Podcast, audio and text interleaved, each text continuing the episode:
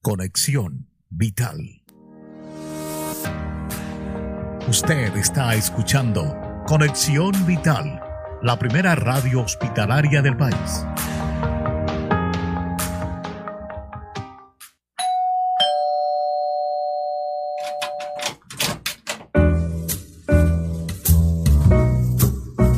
Otro invitado especial ha llegado a Cita Médica para contarnos la importancia de una vida sana por conexión vital. Bienvenidos. Estás escuchando Cita Médica.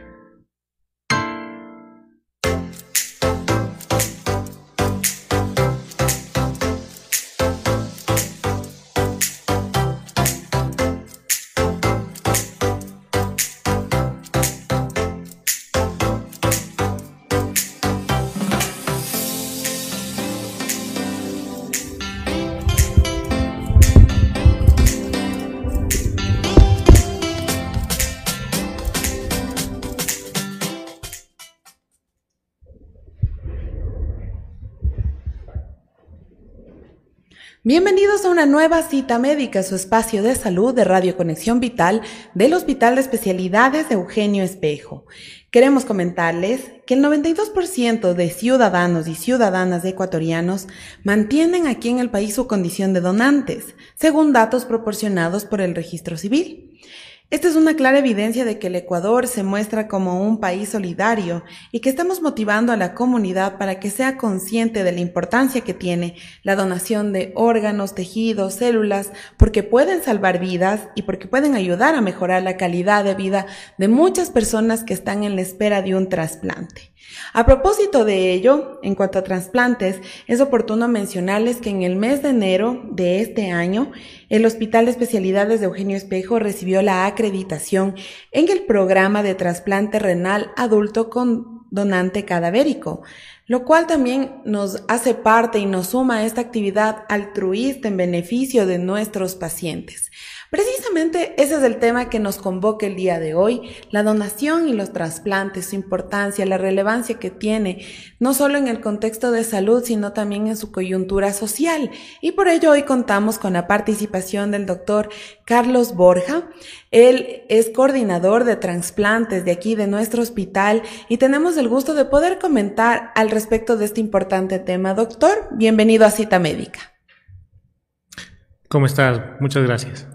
Bueno, como lo había dicho ya, sí, hablamos de que es una actividad altruista, esperamos que la gente se siga sumando, obviamente, pero a veces no hay una clara comprensión de en qué consiste. Entonces, ese es nuestro objetivo, poder llegar a la comunidad, primero para informarle y obviamente para que esto le lleve a la toma de conciencia de, de participar de esta actividad transplantológica. Doctor, hablemos de qué es la donación. Como ya le dijiste, es un acto altruista, es totalmente un acto voluntario, solidario con la vida de otras personas.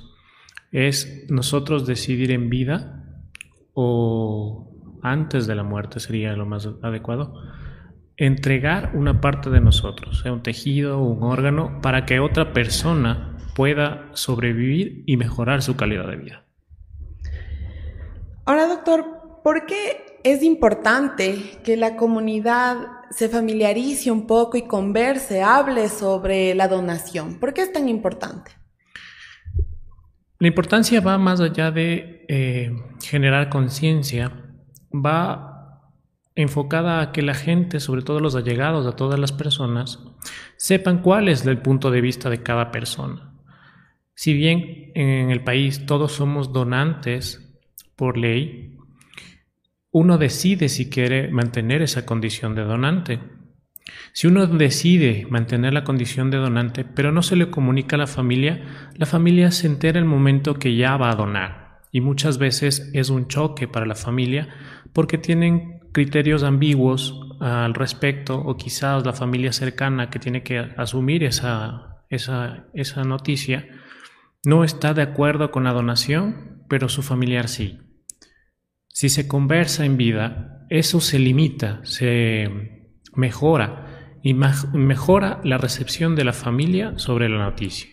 Es lo importante de conversar de noticia, aparte de promover la donación, de que más gente quiera donar, que ese 8% de personas que han decidido retractar su condición de donante cambien de parecer y sean un 100% en algún momento de quienes puedan donar.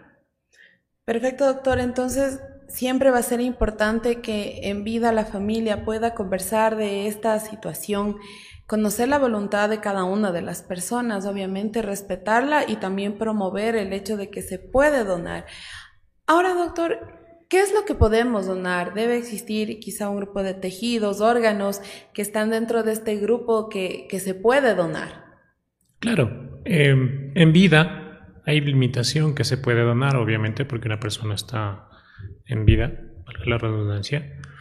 En vida se pueden donar partes del corazón, partes del hígado, perdón, partes de los pulmones.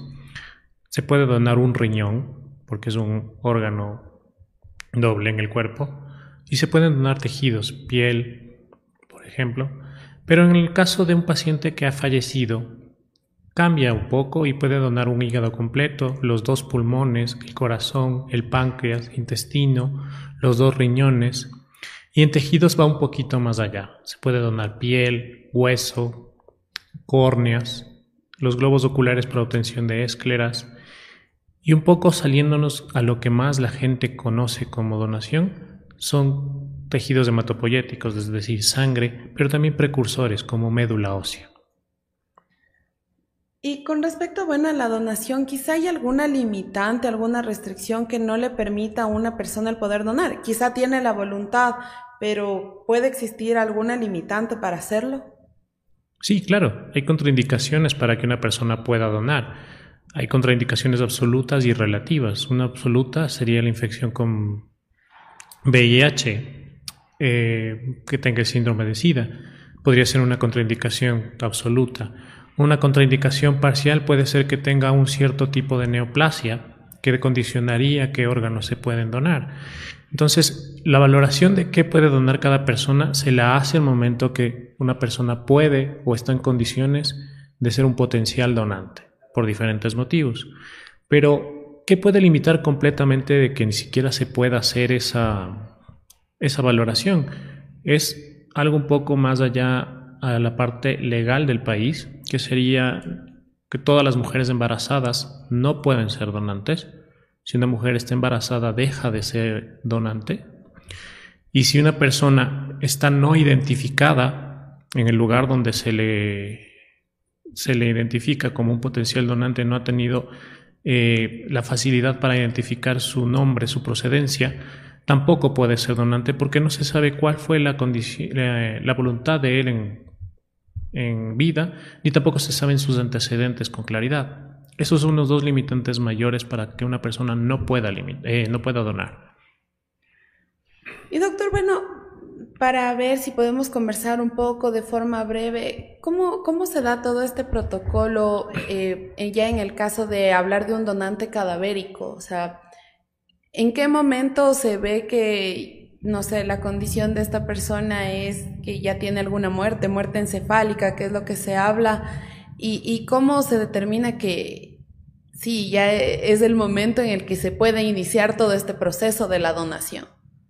Ok, primero hay que aclarar dos cosas. Una persona puede ser donante cadavérica por dos condiciones, porque tiene una muerte encefálica, que es una condición un tanto especial, un poco difícil de entender para la gente que no está familiarizada con la medicina.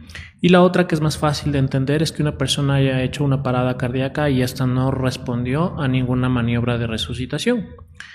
En ambos casos, nosotros recibimos la notificación de que un paciente ha fallecido y con el certificado de fallecimiento, sea de muerte encefálica o de parada cardíaca, nosotros revisamos en el registro civil, se sube ese documento al registro civil, el cual nos aborda, perdón, nos entrega de vuelta un documento que certifica la voluntad en vida del paciente que estamos valorando. En ese documento vemos tres opciones. La primera, la más obvia, que no sea donante, que en vida dijo no quiero donar y se quedó registrado en el registro civil. La segunda se dividía en dos y es un poco ambiguo porque puede decir sí donante y limitarse a tejidos o limitarse a órganos, o puede decir sí donante por ley. En ambas, ambos casos nosotros sabemos que la persona va a donar. Si es por ley es porque en algún momento eh, no recibió la, la pregunta de que si se quería ser donante. Eso ya no debería pasar porque desde el 2011 todo, toda persona que tenga una cédula ya ha expresado su voluntad, pero puede existir que alguna persona no actualizó nunca su cédula y quedó registrado como sí donante por ley, que es lo que obliga la, la, ley ecuatoriana a que todo ecuatoriano sea donante. Eso sería eh, la forma en que nosotros averiguamos si una persona es o no es donante. Una vez que sabemos que se es donante por cualquiera de las dos condiciones, nosotros hacemos una valoración completa del paciente. Se hacen pruebas de sangre, serológicos especiales para saber si no tiene alguna enfermedad, como les mencionaba, si tiene VIH o tiene alguna otra enfermedad infectocontagiosa que pueda limitar la donación o pueda rechazarla por completo. Hacemos la valoración de exámenes de función de ciertos órganos como el riñón, el, el hígado, perdón, y estructurales, es decir, hacemos exámenes de imagen para ver cómo se ven esos riñones, cómo se ve ese hígado, cómo se ve ese corazón y cómo funciona. Con todo eso, eh, nosotros informamos al INDOT de que existe un potencial donante. Ellos buscan en sus, eh, en sus fuentes de datos, en la lista de espera única nacional, alguien que cumpla los criterios para poder recibir ese órgano. Mientras ellos hacen eso, nosotros nos encargamos de comunicar a la familia de la condición de donante que encontramos en el, certificado del registro civil. Nosotros hablamos con la familia y le explicamos de qué se va a proceder a hacer, de qué va a comenzar eh, el procedimiento, cómo va a comenzar, cómo va a seguir, cuánto tiempo van a tener que esperar para poder tener el cuerpo de su familiar y cuánto tiempo le va a tomar la cirugía y cómo van a recibir el cuerpo. Obviamente les informamos de que el paciente va a estar cuidado hasta el último minuto como lo que es, como un ser humano, y nuestra forma de agradecer de que esa persona haya decidido ser donante es eso, que desde que nosotros nos notifican que el paciente es un potencial donante, no deja de ser un ser humano al cual se le trata con el debido respeto y se trata de hacer todo lo, lo más rápido posible para que su familia no tenga que afrontar la dura carga de tener que esperar más tiempo luego de saber que ha fallecido. Una vez que se hace todo eso, nosotros recibimos la notificación de quién va, de qué institución puede ser la que reciba el órgano. Se activan todos los protocolos tanto en esa institución para que se eh, llame al potencial receptor y se corren unos exámenes especiales que son los exámenes de HLA, de histocompatibilidad. Esos exámenes tardan un poco y al obtener ese, resultado se determina quién va a ser el receptor del órgano. Una vez que se sabe quién va a ser el receptor del órgano, vale la aclaración que el que sabe eso simplemente es la institución que recibe el órgano. Nosotros no sabemos, ni siquiera el INDOT sabe el nombre de la persona, solo sabemos la codificación de la persona. De igual manera, nosotros les informamos al INDOT y a las otras instituciones que tenemos un donante sin los nombres solo con una codificación especial. Se planifica la cirugía. La primera cirugía, que es la cirugía o el procedimiento en el caso de que sea un paciente que solo va a donar tejidos, em, para ablación de esos tejidos y ese órgano.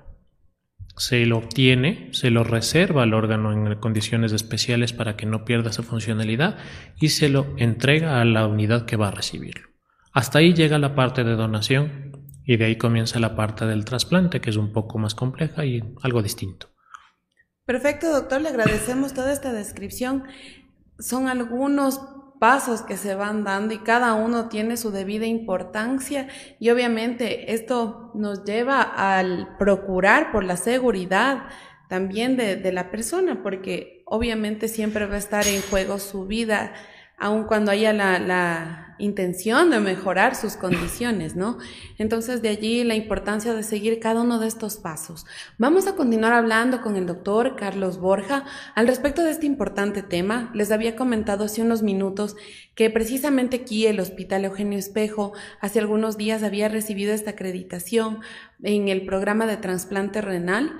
Entonces, vamos a hablar un poco de ello también luego de esta pausa. No sin antes recordarles que ustedes pueden revisar el contenido total de esta entrevista a través de nuestra cuenta de Facebook como arroba R Conexión Vital. También pueden hacerlo en nuestro canal de YouTube del Hospital de Especialidades de Eugenio Espejo y en nuestro canal de Spotify como Radio Conexión Vital. Precisamente llevamos con estos importantes temas de salud a través de diferentes canales que estén al alcance de sus manos. Regresamos en breves minutos.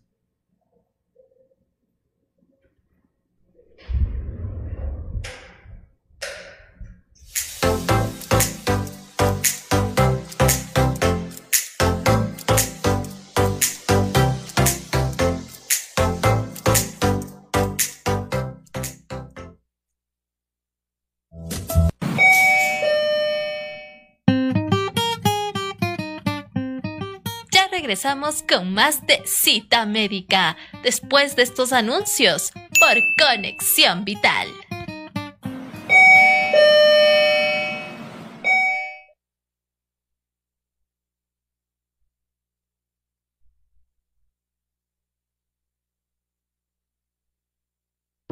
Yo vine al hospital porque no podía comer, no me pasaban los alimentos, no tenía miedo de quedarme asfixiada.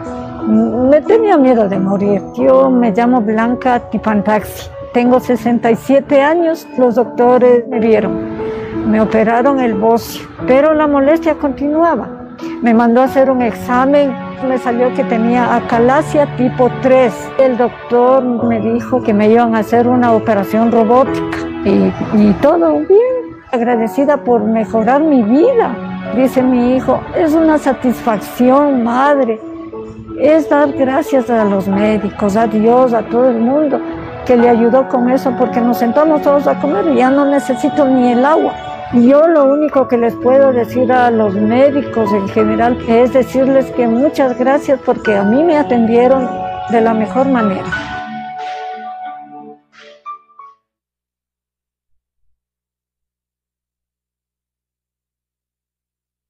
Él tenía muchos dolores aquí en el pecho, ya no podía respirar. Nos decía que ya la válvula la tenía muy cerrada. Los doctores se reunieron todos para poderle hacer eso, porque si no mi papá se moría. El paciente vino eh, con una insuficiencia cardíaca descompensada, producto de una estenosis aórtica severa. El corazón no estaba funcionando bien, entonces se decidió colocar una válvula por vía endovascular en un procedimiento que se llama TAVI. Permitió este, este procedimiento salvar la vida del paciente y ahora nos va a permitir a través del tratamiento recuperar el músculo cardíaco para asegurar una buena calidad de vida. Me siento bastante bien. Ya tengo ese malestar en, en el cuerpo, camino, como. Y gracias a todos los doctores que pusieron las manos y gracias a Dios mi papá está recuperándose.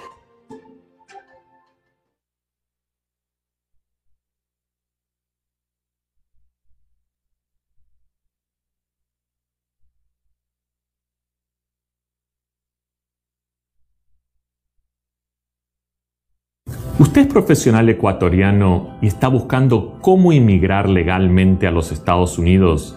Quédese atento porque hoy les voy a compartir una gran oportunidad para aplicar directamente a una residencia permanente sin tener que hacer una inversión alta y sin tener una empresa que lo pida.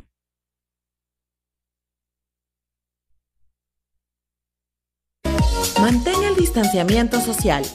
Cumple con al menos dos metros de distancia en tu lugar de trabajo, en el traslado al lugar de trabajo o domicilio, en la zona de comedor, en auditorios, vestidores y residencias médicas.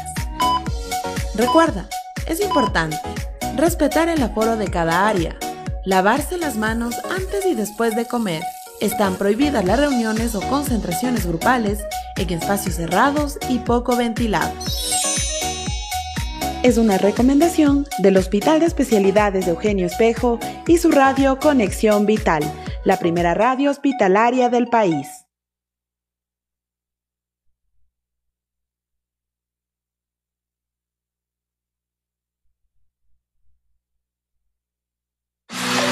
El Hospital de Especialidades de Eugenio Espejo te recuerda acudir a tu turno de laboratorio 10 minutos antes de la hora marcada.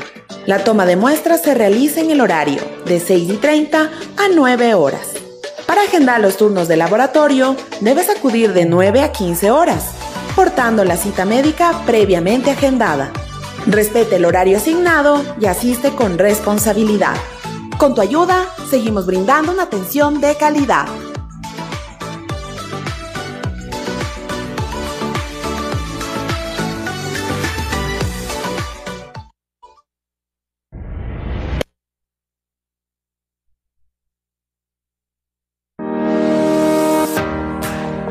Usted está escuchando Conexión Vital, la primera radio hospitalaria del país.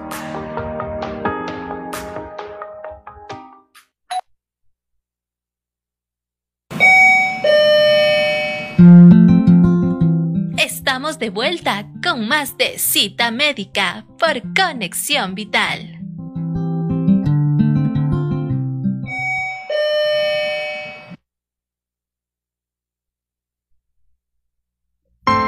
Estás escuchando Cita Médica.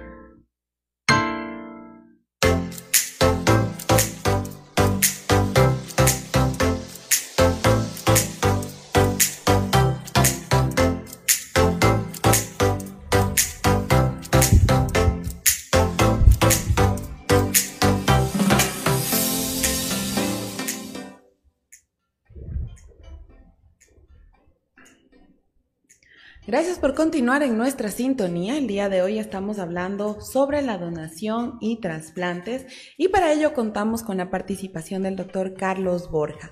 Doctor, ya habíamos hablado y usted nos había explicado cómo se realiza todo este, este proceso en cuanto a la donación. Y quizá uno de los temas más importantes y que ahora por la coyuntura lo estamos manejando aquí dentro de la institución es el trasplante renal. Entonces, cuéntenos un poco en qué consiste este trasplante de riñón y cómo se lo realiza. Bueno, es un acto quirúrgico netamente. Eh, se implanta, en este caso, como estamos hablando de renal, se implanta el riñón en una ubicación que pueda aceptar el paciente. Por lo general es en la fosa ilíaca derecha, donde se tiene acceso a vasos grandes que son las arterias y las venas femorales, a las cuales se ancla, se les conecta los vasos propios del riñón que se va a trasplantar. Se une el uréter del paciente que va a recibir con el riñón, con el uréter del paciente que, que donó, o directamente se lo une a la vejiga. Una vez se hace ese procedimiento, el riñón recibe sangre, vuelve a tener función y comienza a orinar. En el caso de renal, la evidencia de que el riñón está funcionando es inmediata. Apenas se le conecta a la circulación del receptor, el riñón toma vida. Es un, acto realmente hermoso. Se lo ve aflorar nuevamente, volver a tener vida. Y comienza la producción de orina que sale y se evidencia en la cirugía. Una vez que el riñón está funcionando, se cierra, se termina la cirugía como tal y el paciente pasa a cuidado crítico, porque para poder ser trasplantado necesita un protocolo especial que depende de paciente a paciente, pero que en resumen es bajar las defensas casi al mínimo, para que el paciente reciba el riñón y no pueda rechazarlo. Porque está con esas defensas casi en cero, el paciente es propenso a recibir infecciones de otro tipo. Entonces va a cuidado especial, a un cuidado de sala crítica completamente aislado, al cual tiene que ingresarse con cuidados especiales de protección del personal que lo va a manejar y obviamente por la condición del paciente que acaba de, cursar una cirugía mayor. Pasa un tiempo en la, en la, unidad de terapia intensiva y luego sube a un cuidado intermedio bajo condiciones igual especiales en un área especial en la unidad de nefrología, que son los que se encargan de cuidar la parte clínica del paciente. Ellos determinen en algún momento que el paciente está apto para irse a su domicilio y se lo envíe a su domicilio. Cabe recalcar que durante todo el tiempo que está hospitalizado el paciente recibe información de cómo va a tener que ser su vida, cómo va a tener que cuidarse, cómo va a tener que cuidar a ese nuevo riñón y sobre todo el estricto manejo en la medicación que es el cuidado del riñón que ha recibido. El paciente sale de aquí sabiendo muy bien cómo va a ser y cada cuánto va a tener que tomar y qué medicación va a tener que tomar. Ese es un trabajo de la parte clínica de los doctores de nefrología que lo hacen de manera excelente. Y así los injertos viven por 10, incluso 15 años después de haber sido trasplantados. Además que la idea de educarle al paciente también nos lleva a educar a la familia porque se trata de un nuevo estilo de vida aunque entendería que, bueno, los pacientes ya tienen determinados cuidados, pero con el trasplante cambian algunas situaciones en su desenvolvimiento diario. Por ejemplo, creo que en cuanto al consumo de líquidos ya no se ve restringido como en un proceso de diálisis. Entonces, ¿qué cambios quizás se pueden ir dando en esta persona que ya ha recibido un trasplante? Primero, se reinserta la sociedad como tal.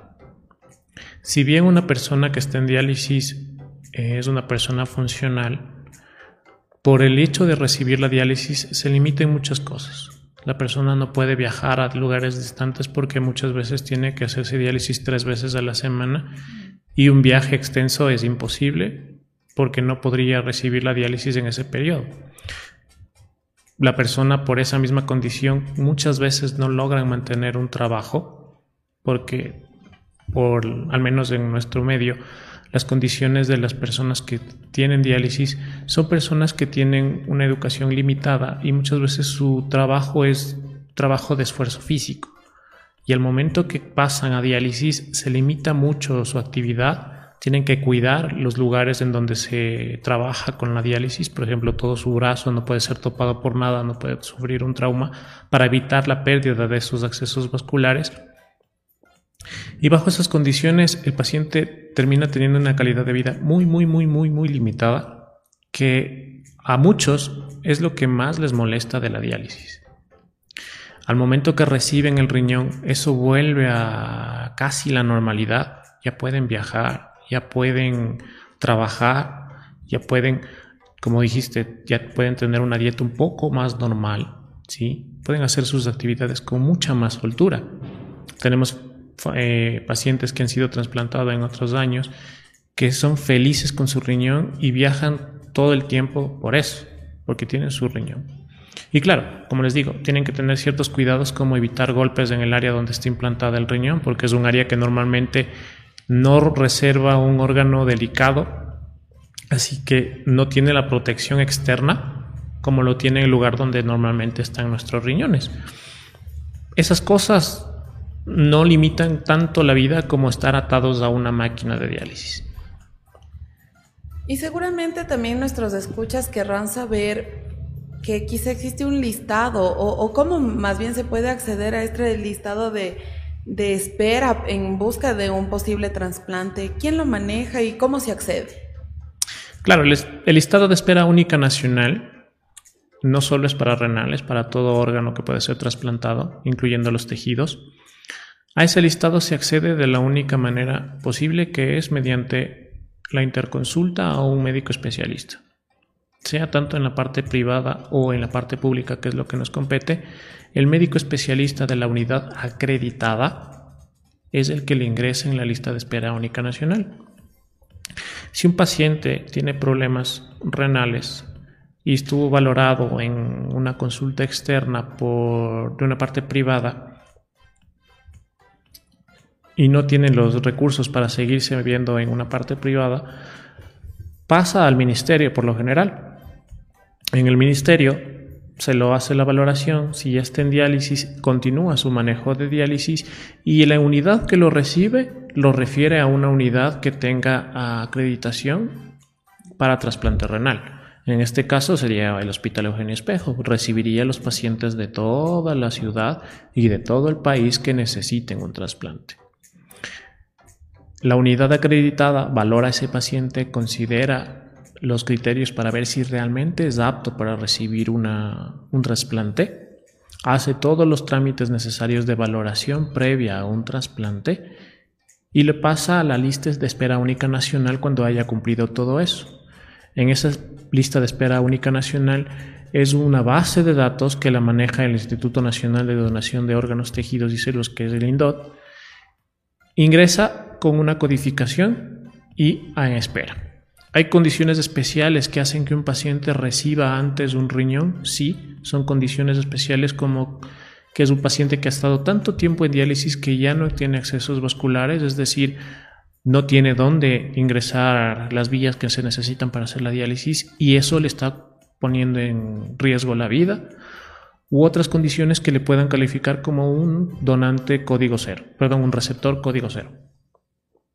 Si es así, igual, el manejo simplemente es eh, de la lista de espera, única nacional, es en el INDOT, y ellos, al momento que un paciente ingresa a la lista de espera nacional, ingresan bajo la misma condición.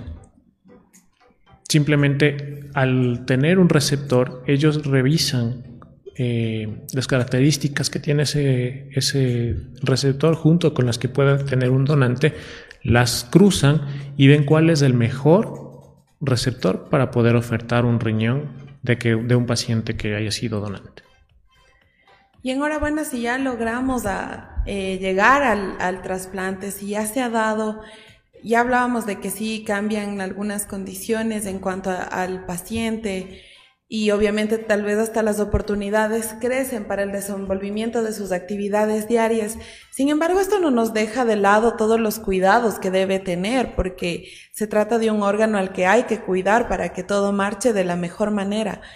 ¿Qué cuidados debe tener este paciente trasplantado? O quizá a qué signos hay que estar atentos porque quizás se presenta una infección. No sé si eso se pueda dar en las semanas, meses o tiempo posterior. Se pueden presentar infecciones y de ser así, eh, ¿qué, ¿qué, alertas se manifiestan en el cuerpo? ¿Qué signos se pueden dar para que nos den cuenta de que algo tal vez no está yendo bien? Claro. Em, hay rechazo, que es a lo que estás refiriéndote a breves rasgos, inmediato, mediato y a largo plazo. Un riñón puede comenzar a funcionar y mantenerse funcionando hasta el último momento, pero un riñón puede entrar en el paciente y ser rechazado de forma inmediata pese a todos los cuidados que se tienen para, para evitar esto. Ese rechazo hiperagudo se manifiesta en la condición del paciente y en la condición del riñón al momento de ser implantado. Entonces eso es obvio al momento que el paciente sigue incluso hospitalizado y ahí hay que hacer otra cirugía para extracción del mismo. Pero un poquito más allá de lo que me estás preguntando sería el paciente que ya es trasplantado y que ya se reinserta a la sociedad. Él tiene que tener los cuidados que mantenía cuando recién comenzó a tener el problema en sus riñones nativos tiene que cuidarse de la medicación que toma, de cómo toma la medicación, de la forma en que toma la medicación que está recibiendo para el trasplante, pero así también de la medicación que recibe para otras patologías. Te pongo un ejemplo, si un paciente es trasplantado, tiene que tener cuidado con los analgésicos comúnmente usados para cualquier dolencia, porque esos son nefrotóxicos, podrían dañar el riñón que recibió. De igual manera hay antibióticos que tienen esas condiciones y lo que el paciente necesita saber es que él tiene que comunicar a todo médico que él es un paciente con un riñón trasplantado. Todos los médicos sabemos qué medicación o qué sustancias pueden dañar un riñón normal, mucho más a un riñón que ha sido trasplantado, y manejamos nuestros criterios y nuestros tratamientos acorde a eso. Entonces el paciente lo que tiene que hacer es comunicar, siempre hablar. Soy un paciente trasplantado, el médico que le escuche ya va a saber. Como ya les mencioné antes un poquito, cuidados de parte física del lugar donde está injertado ese riñón, evitar que pueda sufrir un accidente como un golpe Sí, como les dije, se reinsertan en la sociedad, pero no es un, paciente que vaya a comenzar a correr, eh, perdón, a participar en actividades de lucha libre, por ejemplo, porque es una actividad que realmente pone en riesgo de forma física ese riñón. Infecciones pueden sufrir como cualquier otra cirugía, de manera inmediata, como les estaba explicando, al momento que termina la cirugía y en los días posteriores, o también pueden pasar de un poco tardías, que se evidencian con los signos que pueden encontrar. Calor, que el área se pone súper eh, roja, dolorosa, o incluso salida de secreción, tanto por la herida que ya puede estar cerrada, o, o al momento de que ellos van a orinar pueden sufrir infecciones de vías urinarias. De hecho, un paciente que ha recibido un, riñón tiene ese riesgo de tener infecciones de vías urinarias y esas infecciones dañar el riñón. Entonces esas, son las, esas cosas son las que se controlan mes a mes en los controles posteriores de un trasplante. Si el paciente ha recibido un trasplante no deja de ser vigilado por un médico o nefrólogo porque hay que cuidar ese riñón. Comienza a tener seguimientos y ahí se determina a ver cómo está orinando para evitar que evoluciones normales de un paciente terminen en una evolución tórpida por un pequeño detalle que no se consideró en un principio. Perfecto, doctor. Muy claras sus explicaciones. Siempre va de la mano eh, el hecho de que todos estos procesos tengan sus debidos cuidados, el seguimiento, la vigilancia adecuada, y esto no solo desde la parte médica, sino también de la persona, de la familia. Entonces, es un compromiso, un compromiso también con esta nueva oportunidad de vida que puede llegar a gozar una persona. Doctor, le agradecemos mucho por su participación en nuestro programa Cita Médica y esperamos poder contar con usted en unas próximas ocasiones. Muchas gracias a ti. Y bueno, de esta manera llegamos a la parte final de nuestro programa. Hoy hemos hablado sobre la donación y los trasplantes de órganos y les invitamos a ustedes a revisar el contenido total de esta entrevista a través de nuestras plataformas en Facebook, YouTube, Spotify, precisamente para que primero como comunidad podamos conocer al respecto del tema y mucho más aún si estamos pasando por una circunstancia eh, de ellas en la que estamos en busca de, un trasplante. Entonces, informarnos, poder estar asociados con este tipo de, de datos en cuanto a salud se trata. Les agradecemos mucho por su sintonía y me despido, Jessica Pazmiño en la conducción, hasta una nueva cita médica. Una excelente jornada para todos.